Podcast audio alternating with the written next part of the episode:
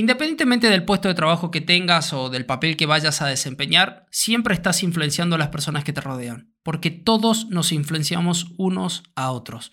Y cuando se trata de seguridad en el trabajo, todas tus acciones, tus palabras, tus actitudes pueden ser de gran ayuda para ayudar o dañar la cultura de seguridad. Por eso te quiero preguntar, ¿qué tipo de influencia eres? ¿Sos consciente de ello?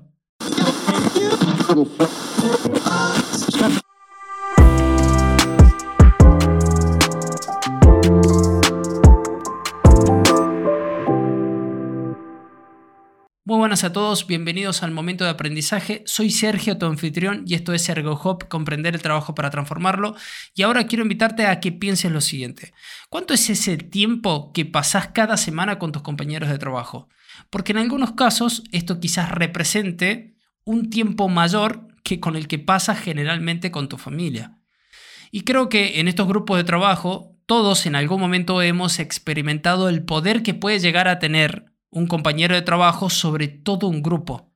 Y lo mismo se puede decir sobre el efecto que pueden llegar a tener algunas personas con cargos importantes, como por ejemplo un supervisor, sobre un gran grupo de trabajadores que dirigen.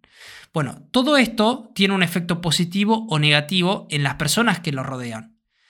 Como te dije, esas actitudes, palabras o acciones hacia la seguridad en el lugar de trabajo van a comunicar un mensaje para los demás y tendrán algún tipo de efecto en ellos con respecto a la perspectiva de seguridad que ellos tengan. Y no siempre vamos a tener el poder de establecer las reglas o influir en las políticas, pero sin embargo tenemos el poder de elegir cómo reaccionamos ante cualquier cambio. Si elegimos tener una actitud positiva hacia esos nuevos cambios, incluso si no estamos de acuerdo con ellos, es más probable que quienes nos rodean sigan ese ejemplo.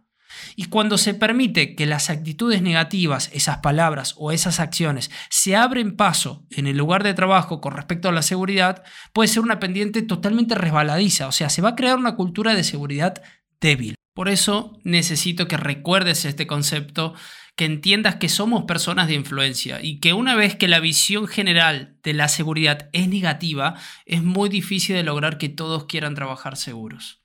Gracias por escucharme, esto fue el momento de aprendizaje, por favor cuéntale a tus amigos sobre este nuevo proyecto, veamos si juntos podemos hacer crecer esta comunidad. Nos vemos en el siguiente episodio. Chao.